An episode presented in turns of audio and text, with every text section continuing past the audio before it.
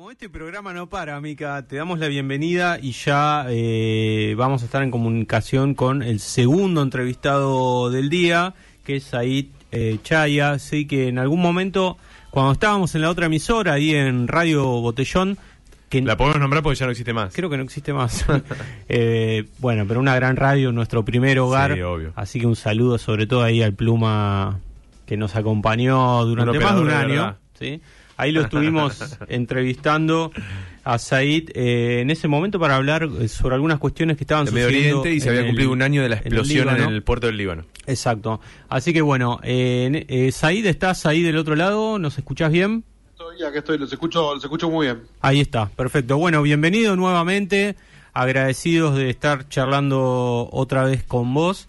En esta ocasión vamos a estar hablando ¿no? sobre, sobre lo que está aconteciendo en Israel y en la franja de Gaza. ¿sí? El sábado de la mañana nos despertábamos y nos enterábamos ahí de, este ataque sobre territorio israelí y lo que estuvimos viendo en estos otros días es bueno la respuesta por, por parte de Israel. Así que en base a eso te queríamos convocar acá a la mesa como para para ver si podemos entender un poco mejor qué está sucediendo, cuál es la raíz del problema y qué puede llegar a acontecer.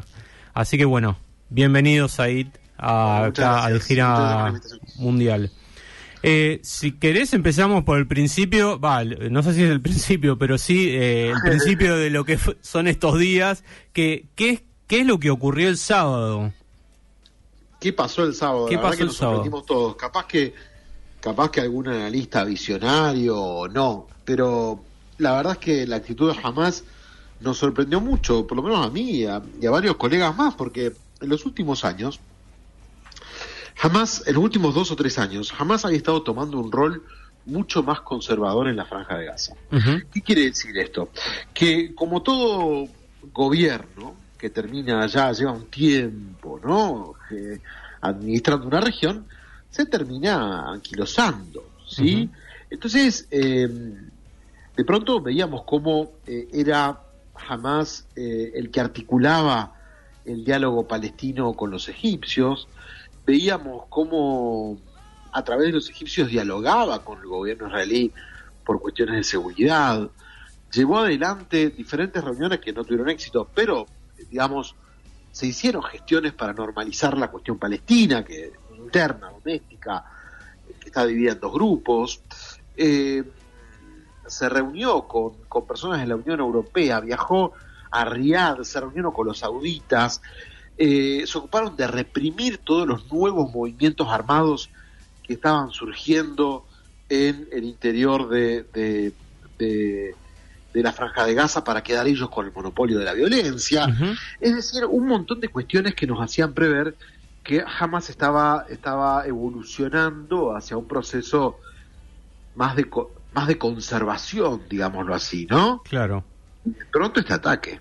Y de pronto este ataque, sin duda, hay una cuestión ahí interna, hay una caja negra que, que- que no sabemos sobre cómo se toman las decisiones al interior de la organización, pero seguramente hubo, hubo algún ida y vuelta ahí eh, en la cúpula que lo llevó a organizar esta acción a 50 años de la guerra de Yom Kippur Claro. y bueno, tenemos los resu- resultados a mano, ¿no? Claro. Eh, uno de los ataques más, eh, alguno me criticó por decir esto, pero no lo digo en mal sentido, más espectaculares en el sentido de, digamos, de, Claro. de espectáculo cinematográfico, Sí. Eh, eh, digamos, eh, los tipos, que, digamos, saturando eh, el, el, el- el Iron Dome, ¿no? Saturándolo con misiles para evitar ser eh, detectados, como los radares no logran, me explicaron hoy uno que saben de defensa, como los radares no logran, digamos, detectar a los parapentes, cruzan Claro. los parapentes. Había un montón de soldados que estaban de vacaciones, otros que, que, que- que están en actitud de protesta ahí con el gobierno eh, de Netanyahu, avanzaron con los bulldozers sobre la frontera y se mandaron. Sí, una mega operación que Una mega operación que terminó, digamos, nada, o sea, durante algunas horas terminaron ocupando 25 o 30 localidades eh, cercanas a la franja. Impresionante. Mm. Impresionante, digo, ¿no? Una cosa, fue, digo, a la que no estamos acostumbrados a ver en los últimos 50 años, ¿no? El surgimiento del factor sorpresa nuevamente. Hmm.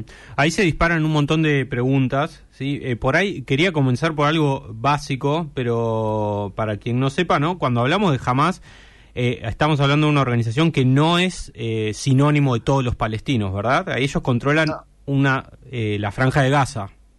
Claro, o sea, lo que sucede, digamos, surgen en, inmediatamente después de de la guerra del año 48, que es la primera guerra de Israel y la guerra que crea el Estado de Israel, van a empezar a surgir en Palestina diferentes guerrillas con diferentes ideologías, unos comunistas, otros socialistas, otros arabistas, eh, eh, etcétera, ¿no? Una de ellas va a ser Hamas, que, surge creo bastante más tarde, en la década del 60, eh, de inspiración islamista. Mientras que va a surgir otra muy importante, liderada por Yasser Arafat, llamada Fatah, de una tendencia más laica, ¿sí? O sea, no eran islamistas, eran revolucionarios laicos, tampoco eran de izquierda, digamos. Eh, estos dos grupos se van, eh, se van de alguna manera, digamos, van a, van a, van a disputarse el liderazgo palestino. Pero claro, la verdad que eh, Yasser Arafat era mucho más hábil que, que, la, que la cúpula jamás, se va a aproximar a los jordanos, después se va a aproximar a los israelíes y es el que va a articular el proceso de paz a través de la OLP primero y la Autoridad Nacional Palestina después. Lo que pasa es que, claro, cuando ven la aparición de la contienda electoral, lo que resuelve jamás es también abrirse como partido político. Arranca siendo una guerrilla que después se convierte en un partido político, ¿no? Eh, y empieza a competir en las elecciones. Todo iba bien hasta que ganan las elecciones de 2005. Claro. Entonces, eh, Arafat se había muerto en el 2004, 2003, 2004, eh, y este escenario obliga a, la, a lo que los franceses llaman la cohabitación, digamos, ¿no? O sea, un presidente de Fatah con un primer ministro de Hamas. Claro. Eso era lo que tendría que haber pasado. Bueno, ¿qué va a pasar? Van, van, a empezar a pelearse, unos van a decir, no, las elecciones fueron fraudulentas, los otros van a decir, no, queremos ser el primer ministro, queremos tener más de la mitad del gabinete, no, sí, no, sí. Bueno, lucha armada entre ambos grupos, jamás da una suerte de golpe de Estado y ocupa toda la región municipal, digamos, metropolitana de, de, Gaza y se queda con el poder en Gaza y la Autoridad Nacional Palestina, que es la que reconocida legítimamente, que está dominada por Fatah, se queda en Cisjordania. Pero jamás no ejerce la representación legítima de los palestinos en el exterior. La ejerce la Autoridad Nacional Palestina, que en este momento está a cargo de Fatah. Sin embargo, pensá que los palestinos llevan sin elecciones desde el año, no sé, 2005, 2006, que no hay elecciones en Palestina, ¿no? Y ahí eh, se pronunció la Autoridad Nacional Palestina. Eh, ahora que la mencionaste, se me ocurre, porque no, no vi nada, pero pero no sé si es que no trascendió. Sos el tercer periodista que me lo dice en el día. Ah, bueno. ¿Y la Autoridad Nacional Palestina dónde está? ¿No? Aparte hemos pasado TN. Che, ¿y la ANP y Abbas qué está haciendo? No lo sabemos. No sabemos. El día sábado tiene un comunicado. Está más perdido que Alberto. O sea, tiene un comunicado el sábado.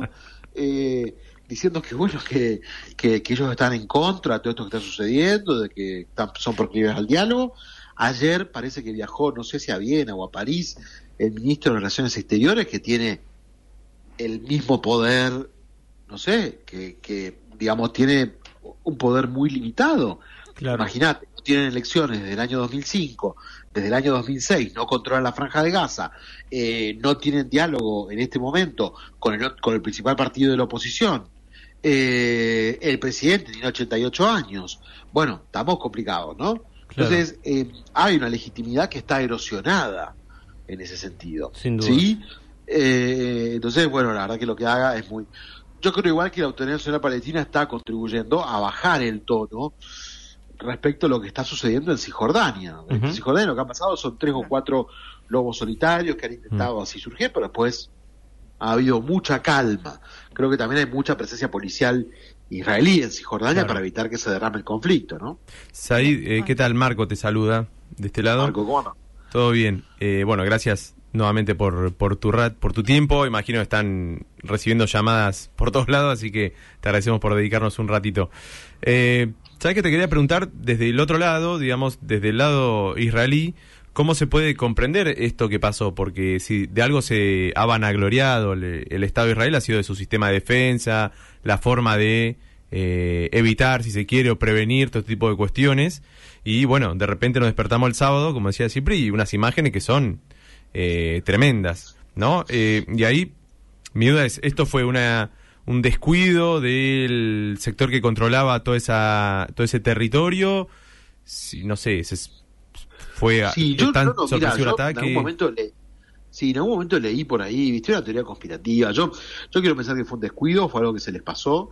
Hoy escuché a un, eh, a un, a un eh, representante, a un miembro de la Cámara Baja de los mm. Estados Unidos, diciendo, bueno, la verdad que no sabemos cómo pasó, pero se nos pasó. O sea, se le pasó a ellos y, y, se le pasó también a los israelíes creo creo que fue eso fue fue fue un error un error gravísimo un error gravísimo para un tipo que basó su campaña electoral que basa todos sus problemas que tiene con con, con, con la justicia justamente en el paradigma de la seguridad no en el sobre la, sobre sobre sobre eh, digamos el altar de la seguridad se sacrifican las libertades públicas en Israel no mm. y el sistema de contrapesos. Entonces tiene un problema grave. Hoy vi un par de videos también eh, la verdad que trato de no ver videos violentos, entonces miro otros videos, mm. eh, un par de videos donde, bueno, algunos ministros están saliendo a, a timbrear, digámoslo así, eh, algunos ministros del gabinete israelí, y la verdad es que no son muy bien recibidos. Eh, básicamente hoy tuvo que empezar a avanzar Netanyahu en un gobierno de unidad nacional, y esto que se puede ver muy lindo, digamos, en realidad es una forma de decirle, mirá que esto termina y vamos a elecciones, capo, ¿eh? Eh porque bueno, se ha sabido ganar también eh, la enemistad de gran parte del espectro político. Mm. Entonces, eh, bien, yo creo que, creo que la verdad que es muy resiliente. Mm. Netanyahu lleva, ¿cuánto? 14, 15 años, impresionante. creo que es eso, ¿no? Tiene un gran desafío por delante que es cómo no perder a su electorado y cómo lo va a hacer.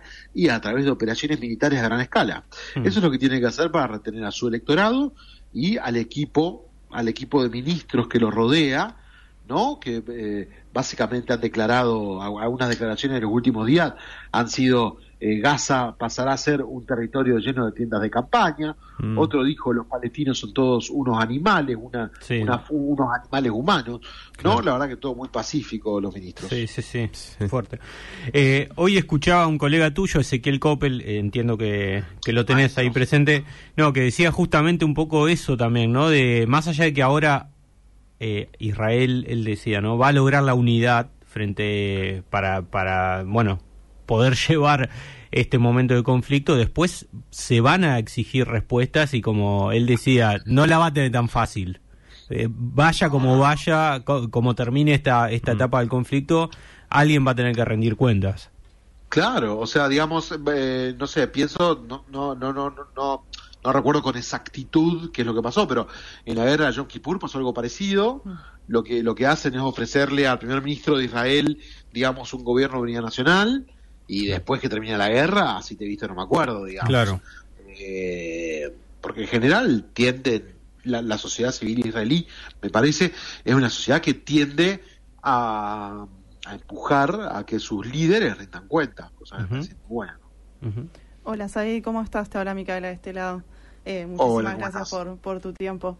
Eh, se me viene a preguntarte justamente en, en, este contexto que vos venís diciendo, bueno, está complicado en, gobernabilidad Netanyahu, que no es algo nuevo, digamos. Eh, creo que en los últimos meses hemos estado viendo eh, bastante desestabilización a nivel interno, eh, pero pienso a nivel regional, cómo puede sostenerlo, porque la región ha cambiado a nivel geopolítico, digamos, viéndolo quizás de una lectura geopolítica.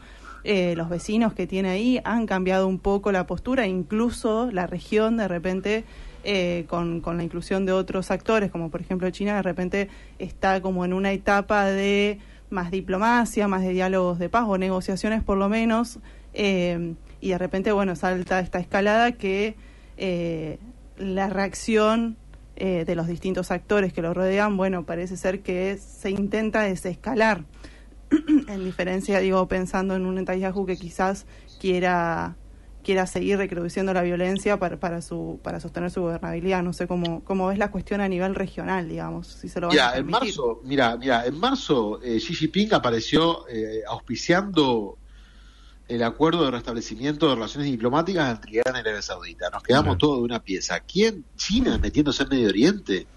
A este nivel, con esta profundidad, si lo único que quería el Medio Oriente era el petróleo. Bueno, se ve que los chinos no quieren únicamente el petróleo o están buscando generar un escenario de mayor estabilidad.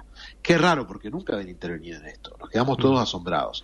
El que se quedó pagando de Garpe fue el Departamento de Estado, que se, se limitó a mandar una línea de comunicado diciendo, bueno, la verdad que nos alegra el diálogo, pero no sabía, o sea, era evidente la bronca que tenían, porque ellos, por otro lado, estaban negociando la posibilidad, o sea, Biden se había jugado el todo por el todo con la posibilidad de que, de que, de que Irán vuelva a suscribir el acuerdo nuclear. O mm. sea, estaba mostrando muy buena voluntad, como para que sea él quien lleve de vuelta Irán a Occidente, ¿no? Y aparece China con este tratado, deben haber mascullado bronca, tremendo. Mm. Ahora llevaban dos semanas, dos o tres semanas, donde los medios estadounidenses que se dedican a Medio Oriente, en la parte internacional estaban publicando, se viene, se viene el acuerdo de normalización, se mm. suma Arabia Saudita a eh, los acuerdos de Abraham junto con Marruecos, Sudán, todos países muy relevantes. Marruecos, Sudán, eh, Bahrein y Emiratos Árabes, se suma, se viene y leías los medios sauditas y decía, el príncipe critica la situación en Palestina, el príncipe dice que se va a dilatar, mm. su Alteza Real se niega a la, a la próxima firma. O sea, que había un problema. Claramente, de un lado estaban operando la proximidad de, un acuerdo para decirle a los chinos, viste, que nosotros, vos hiciste el acuerdo con Irán, nosotros hacemos el acuerdo con Israel. ¿Y qué pasa? Jamás así se sube a los parapentes y detona por los aires la posibilidad del ingreso de Arabia Saudita a los acuerdos de Abraham. Como si fuera poco, hoy, hace un par de horas, hace un par de horas nomás, por primera vez, en, no sé, desde el, desde el 2021 que asumió Raisi, hubo una llamada entre Raisi y el príncipe Mohammed bin Salman. Al parecer China estuvo detrás de esta llamada, ¿no? Y el titular, el, el comunicado conjunto, el resultado era en solidaridad con nuestros hermanos palestinos. Un golpazo para Israel, un golpazo para el Departamento de Estado, que estaban fogoneando el acuerdo de normalización cuando Arabia Saudita estaba en otro carril todavía. no, te, iba a preguntar eh, dos cosas. Entonces, ¿pensás que puede haber una escalada regional donde otros países...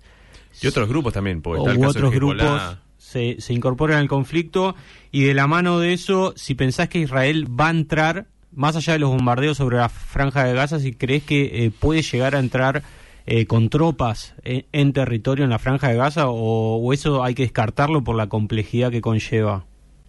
Mira, voy a empezar por atrás. Dale. Eh, hay más de 300 y pico mil, 300 mil soldados israelíes en la frontera. Claro. Tengo la impresión de que Van a entrar. algo está próximo a suceder, digamos, ¿no? bien eh, teniendo en cuenta ese contexto, me parece que va a haber una invasión por tierra. Después, la otra pregunta que me hiciste era... No, si pensás que se puede escalar regionalmente, o Marco agregaba esto por ahí no a nivel Estado, sino de otras agrupaciones, pensando, no sé, en Hezbollah o, alguna otra. Yo no quiero decir nada. Yo, yo, no sé si, si Sergei Lavrov, el candidato el canciller ruso, me leyó o vio mi entrevista en CNN o qué, pero al otro día, Seguramente. yo lo dije primero. Al otro día apareció, yo lo dije el sábado, Lavrov lo dijo el domingo. El domingo apareció Sergei Lavrov con Putin por ahí diciendo, acá el problema es si un tercer actor del sistema internacional se involucra en la contienda. Esto va a regionalizar la guerra. dijo lo mismo que yo.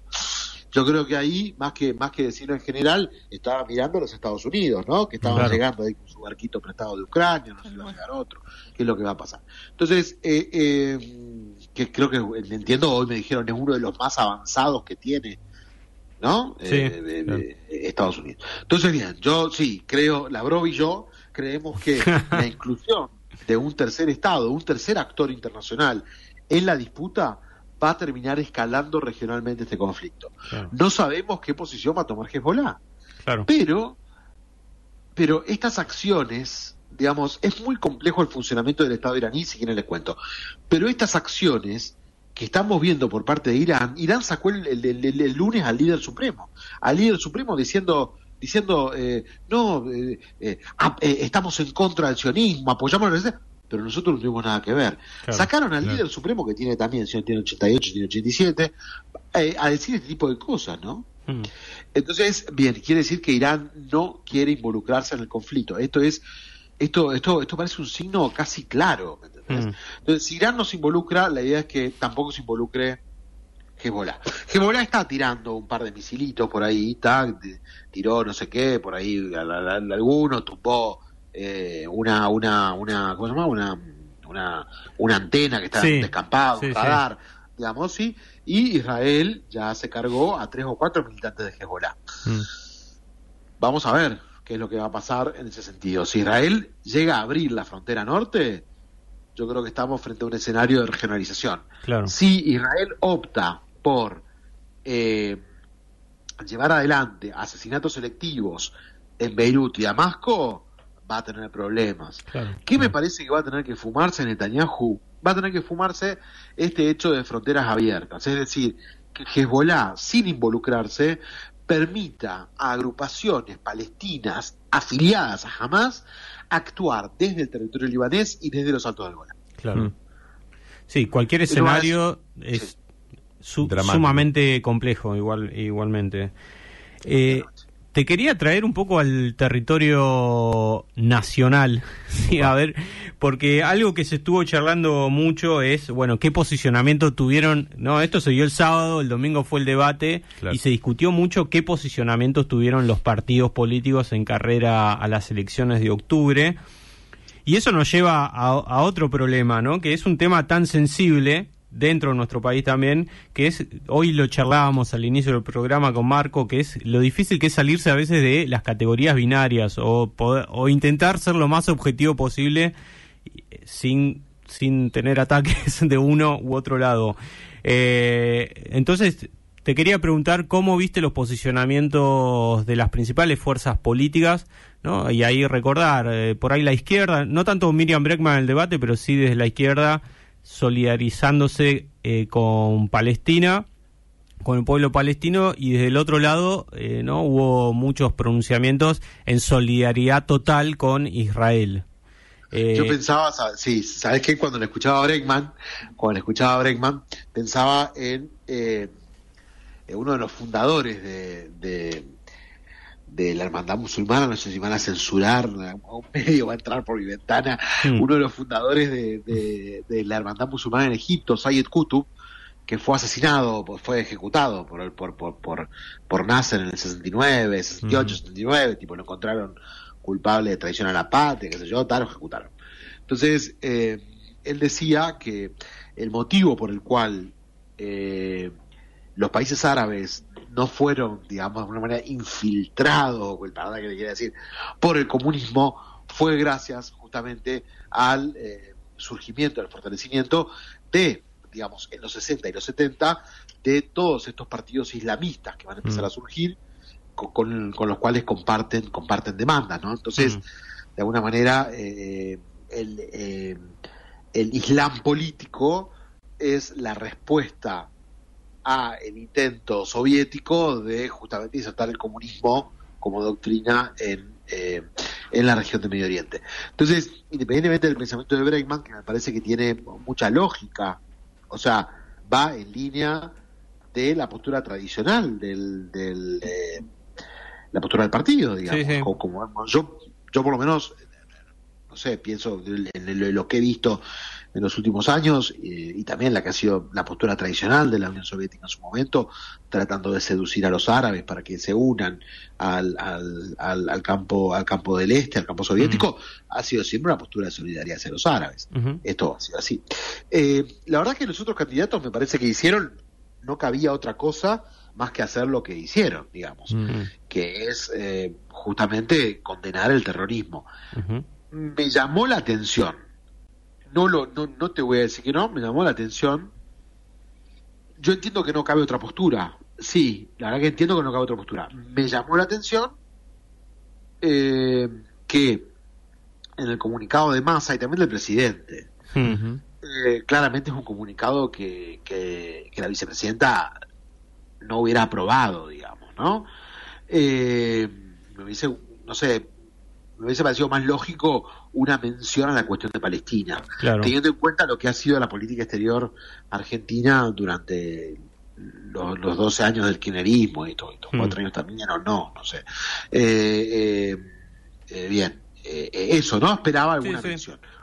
Eh, pero bueno, no estuvo. Sin embargo, Lula, eh, Lula, bueno, ahí, ahí, ahí, demostró su talla, ¿viste? Tuve un amigo brasileño que estuvo acá la, eh, la semana pasada y me decía, sí, pero qué sé yo, Lula, corrupto. Le dije, mira, tenés, el, tu presidente es el único, te gusta, no te gusta, critiquémoslo juntos, corrupto, lavallato, todo lo que vos quieras. Pero la verdad es que, mal o bien, es el único líder latinoamericano que, que arrastra y representa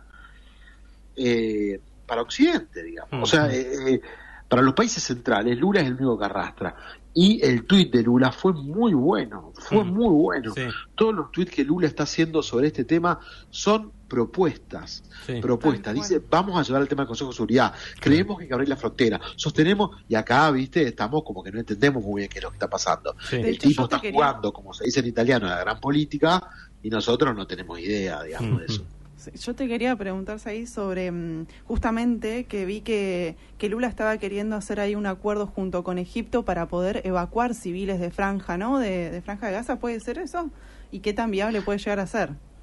Sí, entonces pues sabes que yo el fin de semana cuando se produce el asedio a la Franja de Gaza, yo veía, viste, mucha gente que, que, tuiteaba acá, viste, cosas de irreales que surgen del desconocimiento, claramente, eh, de la, la, que está muy bien, viste, la democratización de, los medios de, de, eh, comunicación, y digamos diciendo, ¿y por qué no salen por Egipto? ¿Por qué no, eh, ¿por qué no les abre Egipto la frontera? Flaco, escúchame.